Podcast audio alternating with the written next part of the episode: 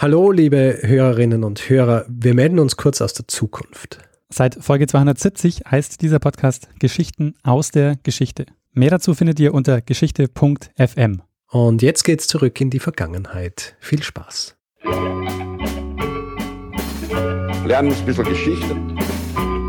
Lernen ein bisschen Geschichte, dann werden Sie sehen, Herr Reporter, wie das sich damals entwickelt hat. Wie das sich damals entwickelt hat. Hallo und herzlich willkommen bei Zeitsprung Geschichten aus der Geschichte. Mein Name ist Daniel. Und mein Name ist Richard. Ja, wir sind zwei Historiker und wir erzählen jede Woche eine Geschichte aus der Geschichte. Wir sind bei Folge 106. Wer uns nicht kennt, wir erzählen immer abwechselnd. Also eine Woche erzählt Richard eine Geschichte, eine Woche erzählt ich eine Geschichte. Ich habe letzte Woche eine Geschichte erzählt über Skanderbeg das heißt, Richard, du bist diese Woche wieder dran. Mm, das stimmt. Du kommst hier ganz schön zur Sache, ja? Ja. Hast ganz du mich ja gelehrt. Du kommst, du kommst hier ganz schnell zur Sache. Muss es eigentlich heißen. Äh, ja, ich werde diese Woche wieder eine Geschichte erzählen und diese Geschichte ist sehr interessant.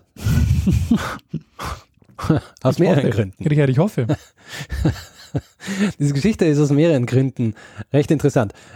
Einleitend, ja, möchte ich äh, dich daran erinnern, dass ich ja vor kurzem im Urlaub war. Ja. ja? Darf man sagen, wo? Und, ja. Auf den Malediven. Na, ich war nicht auf den Malediven. Ja? Ich war in Schottland. Scotland. Ich war in Schottland und diese Geschichte ist eine Geschichte, die sich um Schottland dreht und um ein schottisches Projekt. Also du hast mal ja. wieder was aus dem Urlaub mitgebracht. Normalerweise machen die so am Schluss, wenn ich darauf hinweise, wer mir einen Hinweis gegeben hat. Ja. Aber diese Geschichte ist interessanterweise ein Hinweis gewesen mhm. eines Hörers, ja, und zwar von Robert. Und Robert schreibt mir ein E-Mail ungefähr eine Viertelstunde, bevor ich mich auf den Weg nach Schottland mache. ja. Hat es, äh, hat es glaube ich, äh, geahnt, mhm. dass ich äh, Schottland besuchen werde und schreibt mir, äh, gib mir diesen Hinweis zu dieser Geschichte. Mhm. Ja, dann nach der Rückkehr aus dem Urlaub, ja, es ist Zeit, diese Geschichte zu machen. Aber hast du äh, diese Geschichte dann auch in äh, Schottland nachvollziehen können oder also bist du zufällig an diesen Ort? Nein, es ist, mh, mm, nein, es ist nicht wirklich an einen Ort gebunden mhm. in Schottland. Und deswegen habe ich in Schottland selber dazu nichts irgendwie anschauen können, was aber nichts macht. Sehr gut. Na, dann äh, ja. spann uns mal nicht länger auf die Folter, sondern äh, fangen wir an. Sehr gut. Der Zeitraum, um den es geht, ist 17. Jahrhundert. Frühe Neuzeit frühe Neuzeit. Und zwar ist es, dass sind, befinden wir uns schon ziemlich am Ende des 17. Jahrhunderts mhm. und wir befinden uns in Schottland, naheliegenderweise. Ja. Und Schottland ist zu dieser Zeit in einer ziemlichen Krise. Krieg und eine siebenjährige Hungersnot haben dafür gesorgt, dass die Landbevölkerung vom Land in die Städte getrieben wurde. Und die Städte in, in Schottland sind überfüllt. In, in den Straßen tummeln sich die Obdachlosen. Menschen verhungern sogar in den Straßen. England hingegen steht um einiges besser da. Äh, England zu diesem Zeitpunkt ist ja schon tief in ihrem Kolonialgeschäft im 17. Jahrhundert. Mhm. Wir haben ja auch schon eine Episode gehabt über die Machenschaften von England in China zum Beispiel. Zwar später, aber eben auch Teil dieser, dieser kolonialistischen Expansion. Sie sind zu diesem Zeitpunkt in China, Indien, Japan auch und natürlich auch in den Kolonien der neuen Welt und bringen wahnsinnigen Reichtum eigentlich nach England.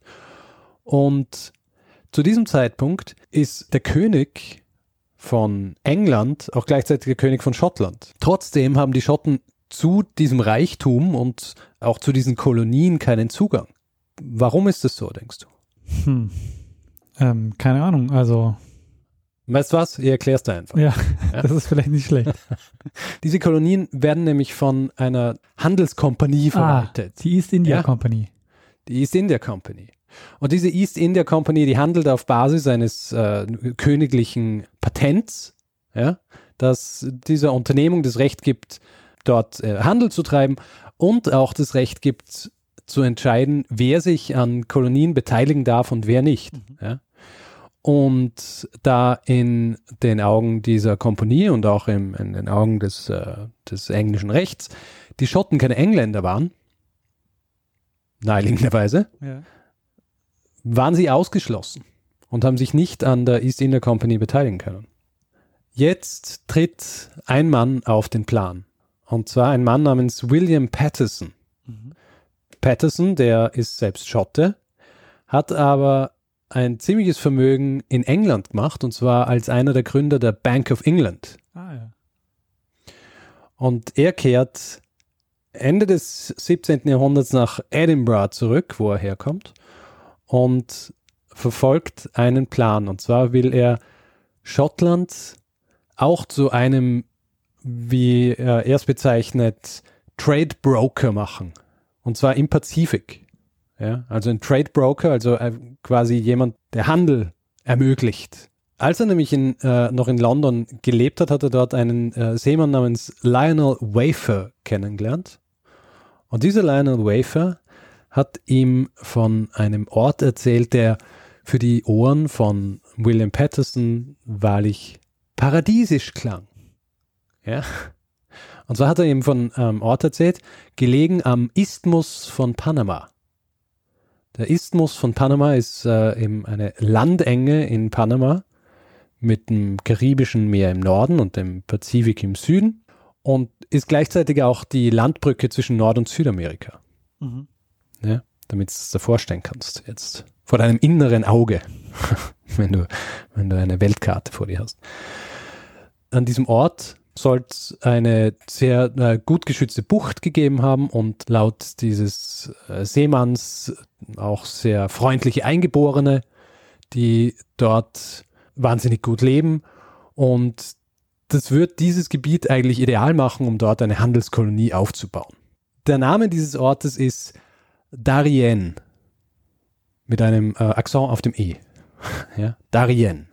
William Patterson hat, hat gleich Potenzial in diesem Ort gesehen und zwar, weil er sich gedacht hat, dass das eigentlich der ideale Ort wäre, um mitzuschneiden an den lukrativen Pazifikmärkten.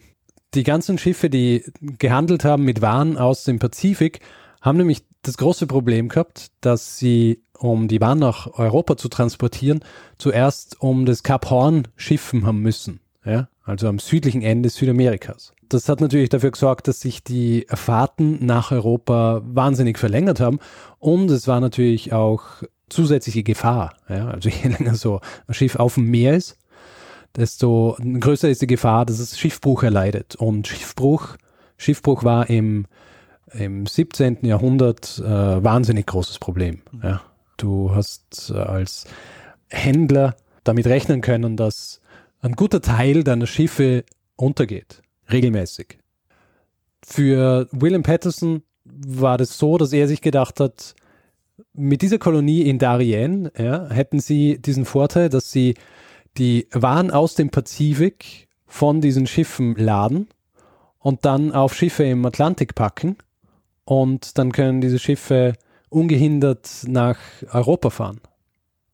Wird natürlich die Transportzeit erheblich verkürzen und finanziell wäre es natürlich auch ein wahnsinnig gutes Geschäft, weil für dieses Privileg, dass sie diese Waren umschiffen, könnten sie dann eigentlich wahnsinnig viel Geld verlangen. Die Tatsache, dass in diesem Gebiet eigentlich schon die Spanier waren, hat Patterson erst einmal ein bisschen außer Acht gelassen. Die Idee ist sehr schnell, sehr begeistert aufgenommen worden. Hat wahnsinnigen Zuspruch gegeben und im Jahr 1695 ist dann eine eigene Kompanie gegründet worden, also angelehnt an die East India Company und das war die äh, Company of Scotland Trading to Africa and the Indies. Weil ich vorher angesprochen habe, dass sich in diesem Gebiet die Spanier befunden haben, das ist nicht das einzige Problem gewesen, das sie gehabt haben. Denn wie du dir vorstellen kannst, die East India Company, die, die zu diesem Zeitpunkt auf der Insel die einzige Kompanie war, die sich so betätigen hat können, war nicht wahnsinnig darüber erfreut, dass hier jetzt plötzlich die Schotten kommen und ihre eigene Kompanie gründen und mehr oder weniger das, äh, das Gleiche machen wollen. Diese East India Company hat mehr oder minder wortwörtlich ihre eigenen Fälle davon schwimmen sehen. Ja? Die East India Company lobbyiert daher also sofort gegen diese neue Kompanie aus Schottland. Ursprünglich haben sich an dieser Kompanie auch englische Investoren beteiligt. Und nachdem die East India Company dagegen lobbyiert hat und dann auch Anfragen im Parlament gegeben hat und sogar Weisungen, sind die englischen Investoren wieder abgesprungen. Und Patterson und seine Co-Gründer, also die Co-Direktoren dieser Kompanie, haben sich davon aber nicht wahnsinnig beeindrucken lassen und haben sich direkt an die schottische Bevölkerung gewandt, um ihr Vorhaben zu finanzieren. Wahrscheinlich nicht nur, aber schon auch aufgrund des Nationalstolzes war es dann so, dass tausende Schotten ihr Geld in diese Kompanie äh, investiert haben. Und wir sprechen hier jetzt nicht nur von den wohlhabenden Schotten, sondern wir sprechen auch von denen, die nicht wahnsinnig viel gehabt haben und einfach ihr ge gesamtes Erspartes, das sie gehabt haben, in diese Kompanie äh, gesteckt haben, um Anteile dran zu kaufen. Und das hat dafür gesorgt, dass innerhalb von sechs Monaten beinahe 400.000 Pfund aufgestellt worden sind für diese Scotland Company. Und du weißt, dass mir das immer ein Anliegen ist. Ja, das wollte ich jetzt gerade sagen. Du hast sicher umgerechnet. Aber bitte nur inflationsbereinigt. Diese 400.000 Pfund ja, wären in heutigem Geld 85 Millionen Pfund. Mhm. Ja, Und ungefähr. muss jetzt natürlich noch in Euro. Das, äh, das, das, naja, das äh, kann man selber. Es ist so ein bisschen mehr. 85 Millionen britische Pfund, würde ich schätzen, sind ungefähr so 92 Millionen Euro. So ist in die Richtung. Mhm. Ein bisschen mehr vielleicht. Ich muss natürlich dazu sagen, es kann nicht ganz stimmen, weil der Inflationsrechner, den ich verwendet habe, der geht nur bis, ich glaube, 1750 zurück. Und den Rest habe ich dann so ein bisschen extrapoliert. Ja. Du hast einfach noch irgendeinen Faktor X dazu, wo du dir gedacht hast, ach, das ja, Ich habe mir halt überlegt, okay, wenn das, äh, wenn das äh, bis dahin so und so viel wert ist, dann tun halt ein paar Millionen dazu. dann, äh, hey, hallo, ich bin Historiker, ah, Mathematik. Details, ja, ja. Die Größenordnung, ja, ja. das ist das Wichtige. Ja. ja. Also ungefähr irgendwo zwischen 80 und 90 Millionen Pfund. Also viel Geld. Mhm. Dafür kann man sich einiges kaufen. Und sie haben sich auch einiges davon gekauft. Und zwar haben sie sich fünf Schiffe gekauft und ausgestattet für ihre erste Expedition. Diese fünf Schiffe, die sie gekauft haben, trugen die Namen Caledonia, Unicorn, St. Andrew, Dolphin und Endeavor. Dieser ganze Vorgang der, dieses Geldaufstellens und Schiffe kaufen und Schiffe ausrüsten und sich aus und sich äh, Crew suchen und Siedler, die dann mitkommen wollen nach Darien, ist passiert unter dem anhaltenden Protest der Engländer, ja, mhm. die natürlich weiterhin ein großes Problem damit gehabt haben. Äh, es war sogar so, dass dann der britische Botschafter in, in Holland damit gedroht hat, beziehungsweise allen Händlern, die mit dieser Kompanie handeln, Handel treiben würden, gedroht hat, dass es sie mit einem Embargo belegen wird, wenn sie das machen.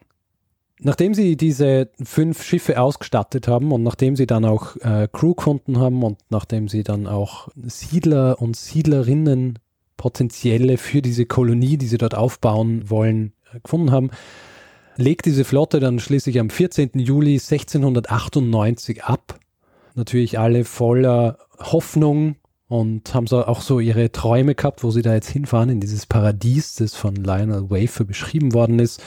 An Bord haben sie zum Beispiel auch die unterschiedlichsten, kuriosesten Gegenstände, wenn man so will, äh, gehabt, wie Spiegel und Kämme und, und viele andere so ein bisschen Preziosen, die sie den dortigen Eingeborenen verkaufen wollten. Ja, weil sie nach diesen Geschichten, die ihnen erzählt worden sind, davon ausgegangen sind, dass die Eingeborenen dort in Saus und Braus leben. Die Siedler haben auch mitgenommen an Kleidung so Dinge wie, wie Perücken, ja, die man früher ja viel getragen hat, äh, aber was so ein bisschen ein Zeichen dafür ist, wie schlecht sie eigentlich darauf vorbereitet waren, was sie dort wirklich erwarten sollte.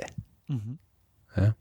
Ausgangsort der Flotte, also von wo sie ursprünglich losgereist sind, war der Hafen von Leith, das beim heutigen Edinburgh liegt.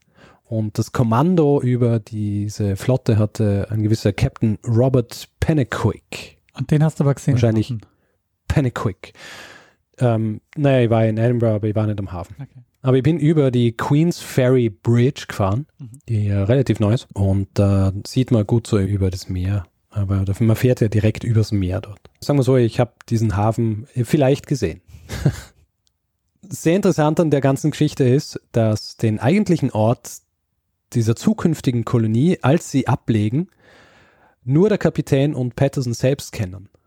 Es ist so, dass drei Pakete oder, oder Dossiers eigentlich existiert haben, versiegelte, wo es geheißen hat, dass das erste erst auf hoher See aufgemacht werden darf, das zweite dann erst an diesem Ort, der im ersten Dossier angeben wird und das dritte Dossier beziehungsweise das dritte Paket mit Informationen dann erst, wenn sie an ihrem Ort sind, also am Ort der zukünftigen Kolonie.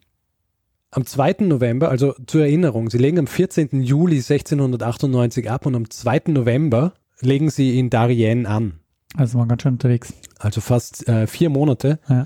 Die Überfahrt war schlussendlich viel beschwerlicher, als sie sich das äh, gedacht haben, wie es halt so ist, wenn man eigentlich noch nie auf hoher See war und dann einfach einmal vier Monate auf hoher See ist und äh, von, von Europa nach in die Amerikas fährt mit dem Schiff. Allerdings ist es so, dass sich viele im Laufe der nächsten Monate wahrscheinlich mit Wehmut an die Zeit an Bord erinnern sollten, weil es im Vergleich zu dem, was kommt, eigentlich noch relativ angenehm war. Das zweite vorhin angesprochene Dossier übrigens, ja, äh, gibt ihnen dann, äh, gibt ihnen den genauen Ort, also dieses Darien, und gibt ihnen dann auch die Anweisung, dort die Siedlung zu bauen, aber nur falls dort noch keine andere europäische Nation stationiert ist. Und äh, falls dort zum Beispiel schon die Spanier sind, sollen sie weiterfahren, bis sie unbesiedeltes Land finden. Und unbesiedeltes Land hat aber natürlich nur für die europäischen Mächte gegolten. Sollten sie Eingeborene finden dort, können sie ein Land gehen und mit dem Bau ihrer Siedlung beginnen. Ja. Aber sie kommen an in Darien und da sind an diesem Ort sind keine Spanier und sie nennen dann diese halbe Insel, auf der sie landen, New Caledonia und beginnen dann auch gleich mit dem Aufbau der Siedlung, beziehungsweise wollen sie mit dem Aufbau ihrer Siedlung beginnen. Es stellt sich dann recht schnell heraus, dass der Ort, an dem sie gelandet sind, wahnsinnig schlecht geeignet ist, um dort irgendwas aufzubauen oder irgendwas anzubauen. Ja, weil, weil er so morastig ist, Mhm. so wie es beschrieben worden ist. Und äh, sie gehen dann ein bisschen weiter, bis sie dann einen Ort finden, den sie dann Fort St. Andrew nennen, um dort ihre Siedlung zu bauen. Und innerhalb dieses Gebiets, das sie Fort St. Andrew nennen, errichten sie dann ihre Hütten und diese neue Siedlung nennen sie dann New Edinburgh. Mhm. Ja. Sie müssen dann aber auch, so wie vorhin bei dem ursprünglichen Ort erkennen, dass das Gebiet für Landwirtschaft relativ ungeeignet ist. Und leider erkennen sie auch, dass die Eingeborenen überhaupt kein Interesse haben an den Dingen, die sie ihnen eigentlich verkaufen wollen. Mhm. Zu allem Überfluss kommt dann auch noch dazu, dass im Frühling 1699 wahnsinnig starke Regenfälle starten und nicht aufhören. Und äh, du kannst dir vorstellen, was passiert, wenn äh, es viel regnet und man keine wahnsinnig gute Unterkünfte hat, die sie sich bis zu dem Zeitpunkt noch gar nicht wahnsinnig gut bauen haben können. Alles wird nass und feucht und was passiert, wenn alles nass und feucht ist? Das schimmelt alles zusammen. Und man wird krank. Mhm. Also diese, diese Regenfälle und diese Situation dort sorgt zum Ausbruch von Krankheiten, so dass bis im März 1699 schon 200 dieser Siedler verstorben sind und ab diesem Zeitpunkt auch ungefähr 10 pro Tag sterben. Mhm. Sie haben dadurch, dass diese Gegend sich für Landwirtschaft zum Beispiel relativ schlecht eignet, relativ schnell Schiffe losgeschickt, die ihnen Proviant und Material besorgen sollen, damit sie was zu essen haben. Diese Schiffe kehren aber dann unverrichteter Dinge wieder zurück, weil es allen englischen Schiffen und Kolonien bei Strafe verboten war, mit dieser schottischen Kolonie Handel zu treiben. Mhm.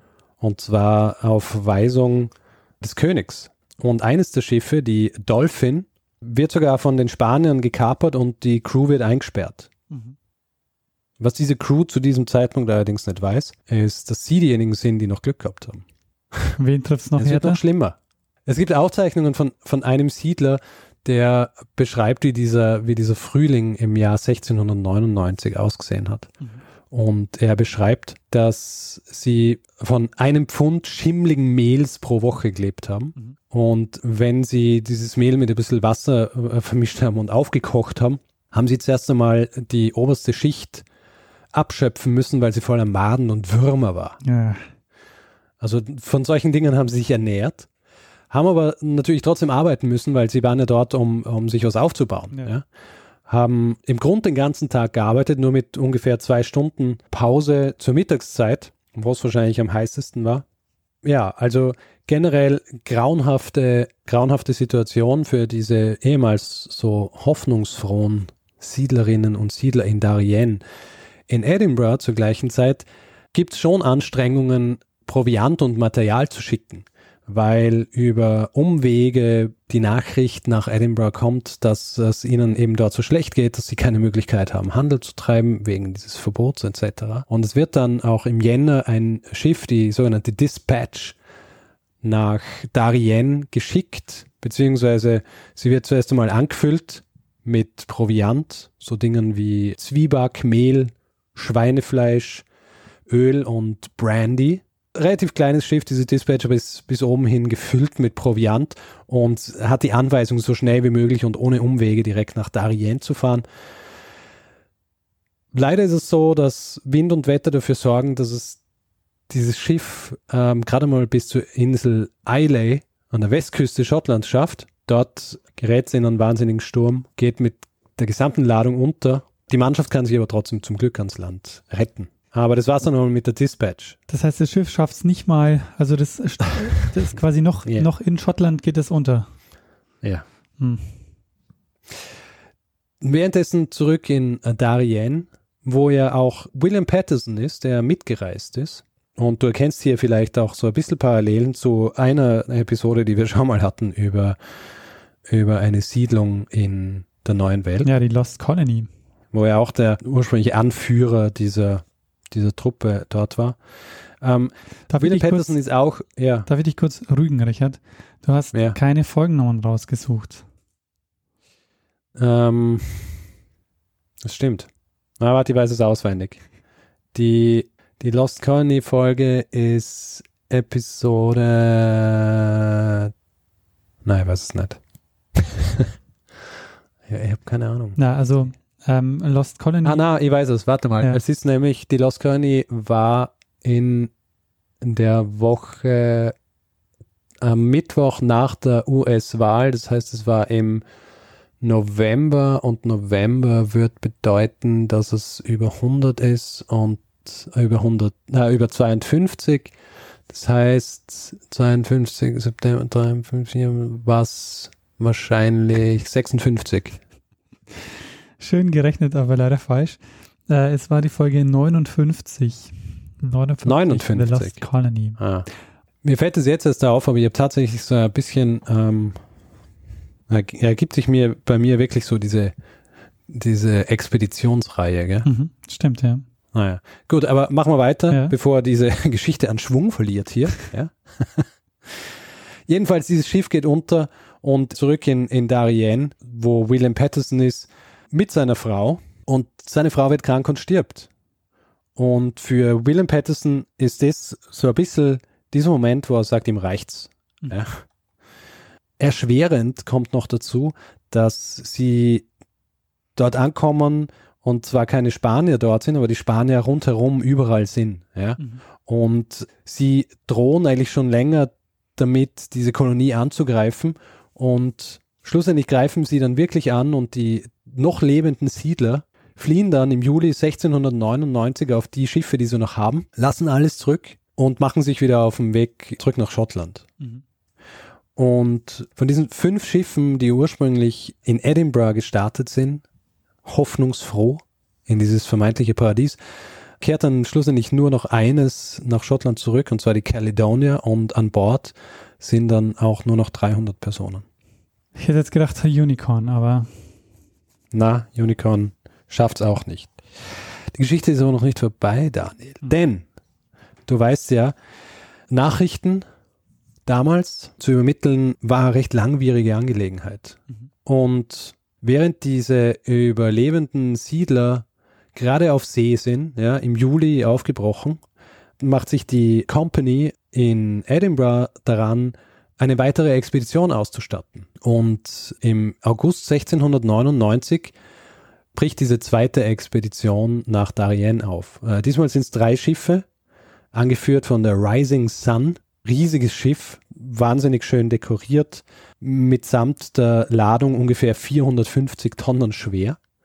Und angeführt wird diese neue Flotte jetzt von James Gibson, der selber einer der Direktoren der Scotland Company ist. Mhm. Und äh, mit 1302 Siedlern machen sich auf den Weg nach Panama. Als sie dann bei dieser ursprünglichen Siedlung ankommen, die ja dann mittlerweile auch schon verlassen ist. Und hier haben wir auch wieder so ein bisschen Parallelen zu dieser Lost Colony, wo wir auch unterschiedliche Expeditionen hingehabt haben, die dann an den Ort kommen, wo ursprünglich schon jemand war, aber alles liegen und stehen hat lassen. Mhm. Sie kommen dort an und machen sich dran, diese Siedlung wieder aufzubauen. Schlussendlich wird sie dann aber nicht viel besser als der ersten Expedition ergehen. In erster Linie auch, weil so wie die ersten Siedler, die sich da auf den Weg gemacht haben, haben sie sich auch einfach falsche Vorstellungen davon gemacht, was sie dort erwarten wird. Das Klima zum Beispiel und natürlich auch diese absolute Unmöglichkeit, dort Handel zu betreiben, weil sie von allen Seiten boykottiert werden. Regen sorgt dann wieder für, für Krankheiten und die Disziplin innerhalb dieser Gruppe von Personen bricht einfach auch völlig zusammen. Und zusätzlich zu dieser Tatsache, dass im Grund das alles mehr oder weniger gerade wieder den Bach runtergeht, ist es auch so, dass die Gefahr der Spanier noch immer besteht. Und im Angesicht dieser, dieser ständigen Bedrohung schafft es dann ein junger Offizier namens Alexander Campo of Phonab, die Siedler davon zu überzeugen, dass sie einen Präventivschlag gegen die Spanier durchführen müssen. Und interessanterweise ist dieser Präventivschlag gegen die Spanier wahnsinnig erfolgreich. Sie schaffen es, ähm, dort so eine, eine Truppe stationierte äh, Spanier zu schlagen. Die Folgen dieses Sieges sind aber für die Siedler dort katastrophal, denn die Spanier äh, lassen sich das natürlich nicht gefallen und unter dem Kommando des äh, Gouverneurgenerals Pimiento wird eine recht große Flotte und Armee losgeschickt, die dann Fort St. Andrew, also wo die Siedler sind, belagert. Und kannst du vorstellen, dass es nicht lang dauert, bis die Siedler aufgeben. Im März 1700 ist soweit und sie, sie geben Fort St. Andrew auf. Die Spanier sind relativ gnädig, erlauben den Siedlern die Schiffe, die sie noch haben, zu besteigen und zurück nach Schottland zu fahren. Und nach Schottland kommen dann wirklich nur noch eine Handvoll dieser Siedler zurück. Also auch wieder eine Katastrophe. Eigentlich. Auch also wieder. Alles super gescheitert. Auch wieder. Eine ziemliche Katastrophe. Und die Folgen für Schottland sind aus mehreren Gründen wahnsinnig katastrophal. Zuerst einmal ist es natürlich so, dass die, diese Siedler, die es zurückgeschafft haben nach Schottland, die werden dort geächtet. Also einer, einer der Siedler, der zurückkommt, wird von seinem Vater enterbt und meint in, äh, in, in Aufzeichnungen, dass er es besser gefunden hätte, wenn er in Darien gestorben wäre, anstatt wieder, äh, anstatt zurück nach Schottland zu schaffen. Aufgrund dieser Schmach. William Patterson, der Vater der Idee, muss sich verteidigen für, für diese, für diese Katastrophe. Er kann sich so ein bisschen äh, rehabilitieren, indem er wirklich sehr offen ist, was über, also über diese ganze Expedition und was schiefgelaufen ist, etc. Äh, schlussendlich ist es aber so, dass auch er dann als äh, völlig desillusionierter und gebrochener Mann stirbt. Der Einzige, der irgendwie, wenn man so will, mit äh, ein bisschen Erfolge aus dieser ganzen Geschichte raus äh, zurückkehrt, ist, ist der vorhin angesprochene junge Offizier, der die Siedler überredet hat, die Spanier anzugreifen.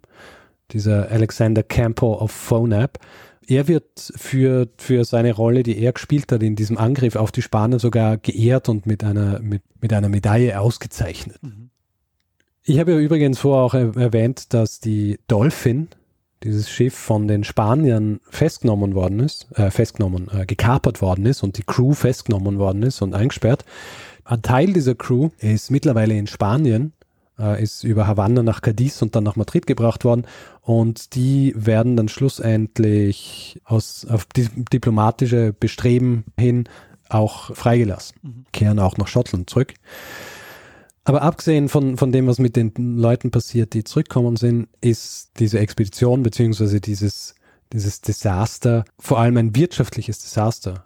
Also du musst dir vorstellen, dass ein, wirklich ein großer Teil der Bevölkerung hat Geld investiert, teilweise ihre ganzen Ersparnisse, die sie gehabt haben. Und das ist jetzt alles weg. Die, die Company, die Versuche dieser Scotland Company sind nach, nach Darien nicht ganz vorbei. Also sie versuchen es dann auch noch in Afrika und Asien.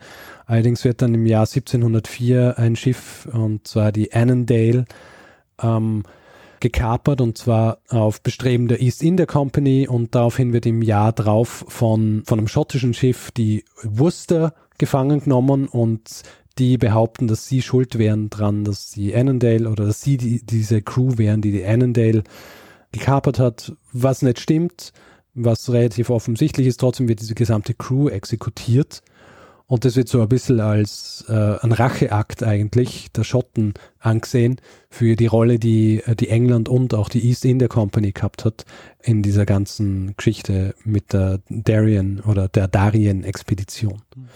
Weil es ja relativ offensichtlich war, dass die East India Company und England im Grund dieses gesamte Vorhaben von Anfang an sabotiert haben. Mittlerweile ist Queen Anne Königin von England und Schottland. Sie will natürlich einen Krieg mit Schottland vermeiden. Deswegen strebt sie vor allem die Union zwischen den beiden Ländern an. Und Schottland geht wirtschaftlich so schlecht, dass es wahnsinnig viele Stimmen gibt, die dafür sind, dass sich Schottland und England zusammenschließen. Vor allem aufgrund dieser wirtschaftlichen Gründe passiert es dann auch. Also am 25. März 1707 trifft sich zum letzten Mal das schottische Parlament und danach beginnt die Union äh, Schottlands und Englands und es entsteht Great Britain, also Großbritannien. Mhm. Übrigens, das nächste Mal, dass das schottische Parlament sich äh, zusammentreffen sollte, ist im Jahr 1999. Hm. Also fast 300 Jahre später. Ein Teil dieser, dieses äh, Vertrags, dieses Unionsvertrags war, dass die Schulden Schottlands auch beglichen werden und ein Großteil dieses Betrags, der gezahlt wird von England an Schottland, es werden 398.000 Pfund gezahlt und ungefähr 200.000 Pfund davon werden dazu verwendet, diejenigen Personen zu bezahlen, die in die Company investiert haben. Mhm. Also so eine gewisse Entschädigung quasi. Genau. Und also das waren ja im Grunde also Schulden, die Schottland gehabt hat, quasi bei der eigenen Bevölkerung. Und äh, interessanterweise die dazu für, für diese für diese gesamte äh, für diesen gesamten Vorgang, dieses Begleichen der Schulden und dieses Auszahlen in jeweiligen Schulden etc., ist eine Institution eingerichtet worden. Und äh, diese Institution, aus der wird dann schlussendlich die Royal Bank of Scotland. Ah, mhm. Ist auch heute noch wir sind jetzt schon fast fertig, aber eine der Folgen dieser, dieser ganzen Episode ist, dass Ressentiments in Schottland gegen England natürlich nach dieser Zeit wahnsinnig groß waren. Also die Tatsache, dass Schottland hier mehr oder weniger in eine Union mit England gezwungen worden ist, war natürlich für das Nationalbewusstsein wahnsinnig schlecht und hat sich ziemlich in die schottische Psyche eingebrannt und wie du weißt, in den folgenden Jahrzehnten brechen ja die Jakobiter Rebellionen aus. Und die sind höchstwahrscheinlich zu einem großen Teil auch beeinflusst durch die Art und Weise, wie England Schottland zu dieser Zeit behandelt hat. Was ich ja wahnsinnig faszinierend finde, ist, dass, das, dass diese Companies, die dann gegründet wurden, auch die East India Company, also dass das im Grunde ja private Unternehmungen waren, die aber trotzdem sich ja staatliche Privilegien gekauft haben diese Form des Auslagerns ist echt ja ein Wahnsinn. Also, wenn man das unter heutigen kapitalistischen Maßstäben sehen würde, war das ja, ähm, ist das echt heftig. Ja, und also die, die East India Company, die, die ähm, war ja ein Wahnsinn, was das angeht. Also die haben ja im Grund in, die haben ja in Indien ihren eigenen Staat aufgebaut. Ja, genau, ja. Die haben ja alles ja. verweitert. Also das ähm, ist wirklich eine, eine ziemliche Eigenheit. Ich meine, heutzutage, heutzutage wir sagen, gibt es genug Unternehmen, die wahrscheinlich äh, ähnliche Macht und Reichweite haben, nur nicht so offensichtlich und nicht mit dieser, dieser offensichtlichen Legitimierung durch einen Staat. Ja. aber die, die Einflussnahme etc. ist wahrscheinlich heutzutage genauso. Absolut. Wie damals. Und der, ich meine, ähm, das ist ja, finde ich, die, diese große Geschichte, die man da ja auch erzählen kann bei diesen ganzen Expeditionen. Das ist ja so der Beginn auch der Globalisierung. Und letztendlich sieht man daran, dass im Grunde Europa mit der Globalisierung beginnt, indem man sich erstmal ausbreitet und aber ja diese neue Welt, die man da findet, ähm, ja eigentlich ausbeuten will, dass es sozusagen im, äh, in Europa besser geht. Das funktioniert ja auch teilweise, wie jetzt in, in England. Aber mhm. Teilweise funktioniert es halt auch nicht, wie in Schottland, dass die sich halt damit auch ein Stück weit ruinieren. Ich, ich muss dazu sagen, dass, ich, dass mir nicht viele Geschichten bekannt sind, wo das so wahnsinnig schlecht funktioniert wie in dieser Geschichte mhm. mit, äh, mit, dieser, mit dieser Company der, der Schotten. Mhm. Höchstwahrscheinlich, weil es halt wirklich so eine spezielle Situation war, ja. ja. Dass du so diese eine Insel hast, so diese beiden Länder sind und du hast sogar einen König, der äh, König beider Länder ist, aber trotzdem hast du, hast du ein Land, das gegen das andere so lobbyiert und dafür sorgt, dass äh, niemand damit äh, Handel treiben wird, dass du quasi diese Idee mehr oder weniger im Keim ersticken kannst. Ja. Ich meine, wahrscheinlich kann man sogar die These vertreten, dass der ganze Reichtum während der ganzen frühen Neuzeit wahrscheinlich auch äh, darüber hinaus, vielleicht sogar bis in die Gegenwart, genau darauf beruht, dass man eben die neue Welt ausgebeutet hat. Ah, ich glaube, da, da das ist eine These, die relativ, äh, relativ belegt ist, oder? ja. Also, keine Ahnung, wenn ich, wenn ich mir den, den Reichtum der Spanier anschaue, zum Beispiel, ja, die ja schon relativ äh, früh dann angefangen haben, sich in, in Südamerika niederzulassen und dort die Silbervorkommen auszubeuten. Mhm.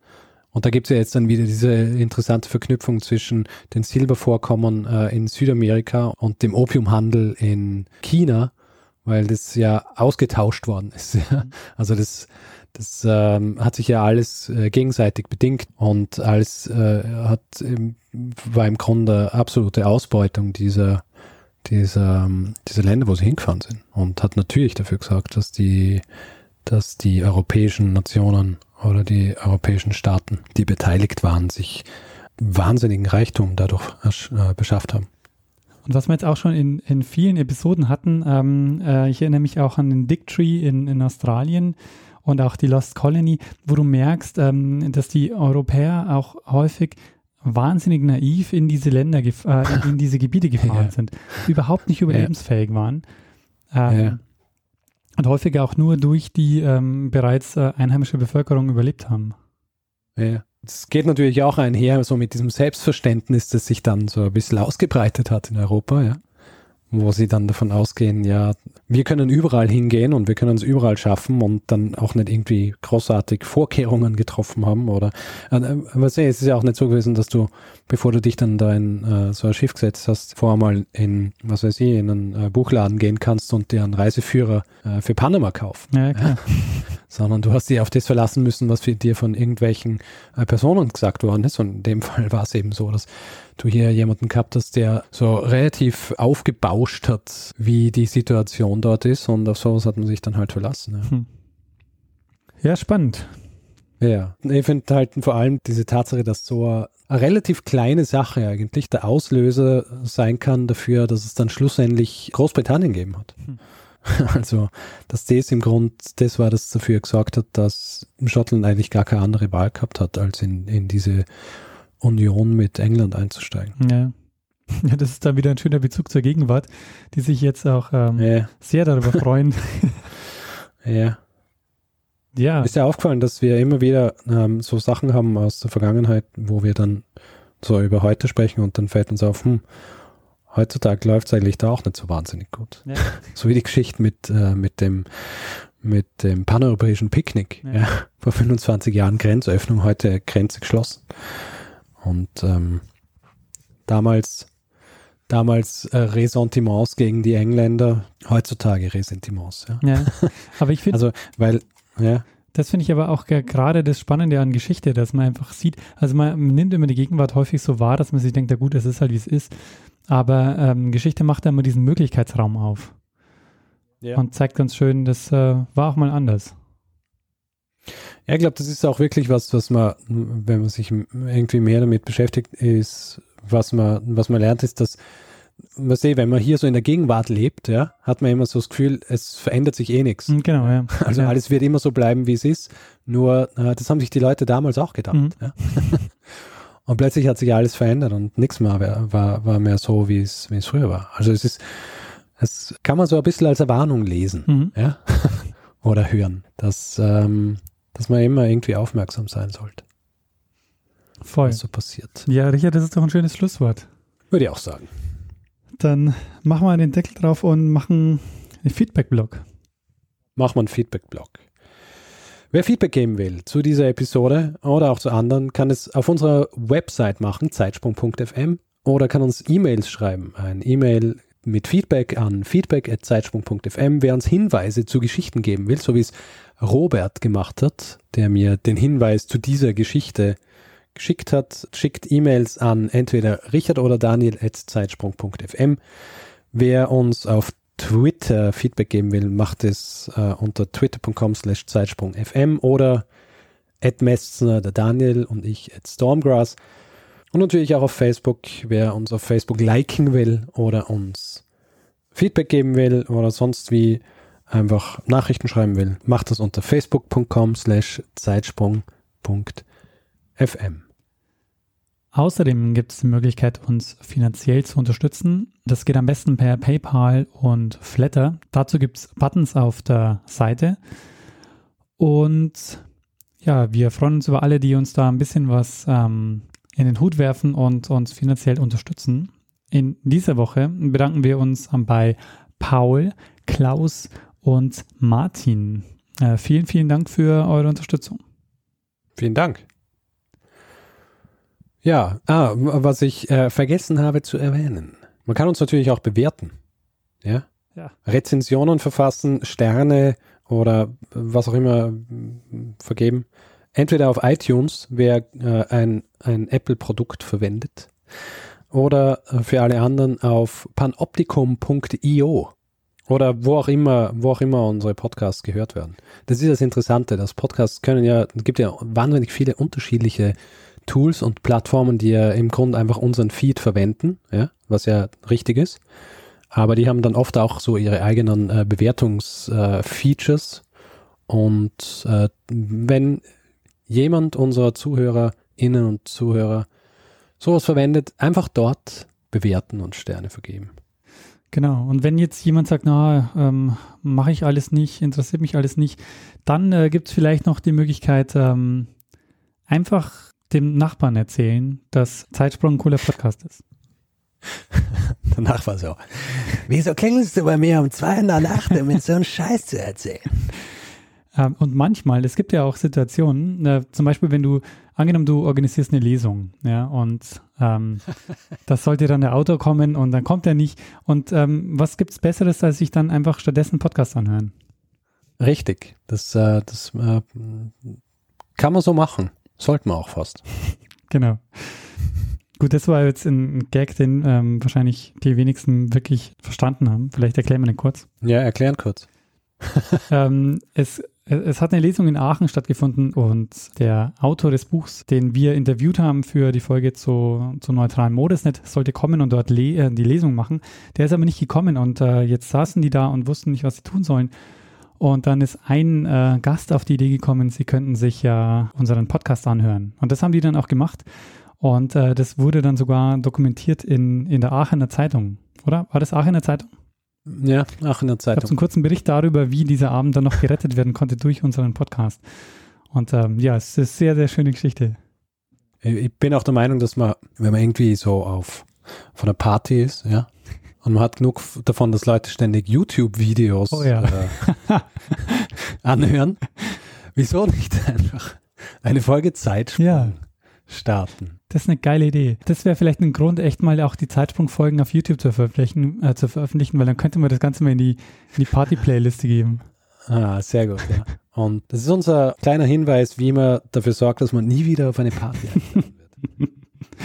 Ja, Richard, dann vielen Dank für die Geschichte. Sehr spannend.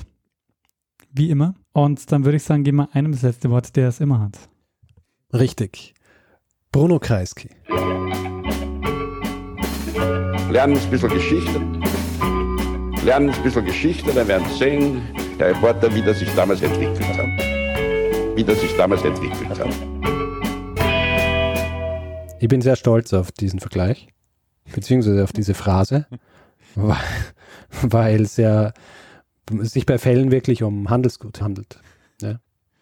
Du, Richard, Ah, wenn du. ich weiß nicht, ob du das so, ob du das so estimieren kannst, ja, wie ich mir das vorgestellt habe. Na, das ist auch super, nur das Problem ist, wenn man so Gags erklären muss, dann ist eigentlich schon alles zu spät. Na, es ist immer dieser schmale Grat zwischen Gag erklären Ja. oder ähm, äh, Gefahr laufen, dass es niemandem auffällt, dass man diesen großartigen Gag macht. ja. äh, deswegen habe ich ihn jetzt halt erklärt. Ja, das ist sehr gut. Vielleicht packst Vielleicht du ihn ins Outtake.